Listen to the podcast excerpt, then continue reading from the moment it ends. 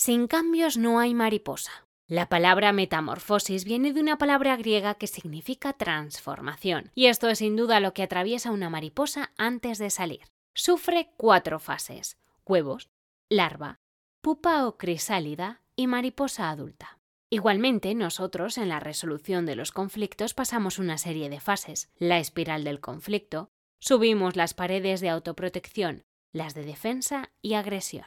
Hay perturbaciones, heridas psicológicas y sufrimiento. La decisión más importante de las partes es decidir que van a acabar con el conflicto. El conflicto en mediación al principio es como un partido de tenis donde la pelota va de un campo a otro. Los problemas, las tensiones, se van pasando de una parte a la otra, sin darse cuenta que se deben parar de lanzar las pelotas de los reproches, insultos, amenazas encubiertas, y empezar a buscar soluciones a esas posiciones, necesidades e intereses que han enrocado o cegado la visión de los problemas.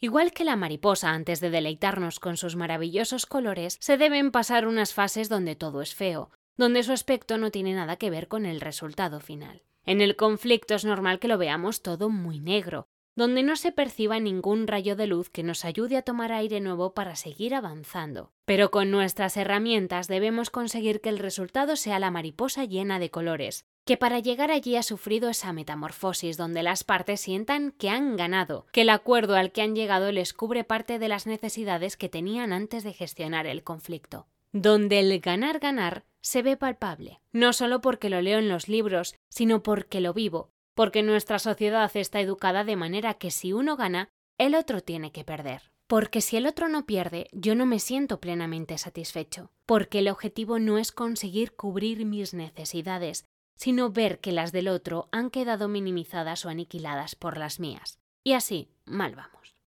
Transformemos los conflictos en acuerdos, igual que la naturaleza transforma una pupa o crisálida en una bella mariposa y no por ver el túnel oscuro sin final nos demos por vencidos. Al contrario, luchemos por buscar ese rayo de luz, de esperanza, que nos haga convertir la crisálida en luz y colores en los conflictos, y ya veremos cómo las partes respiran de otra manera, y ellas llegan a sus acuerdos con nuestras herramientas de la mediación.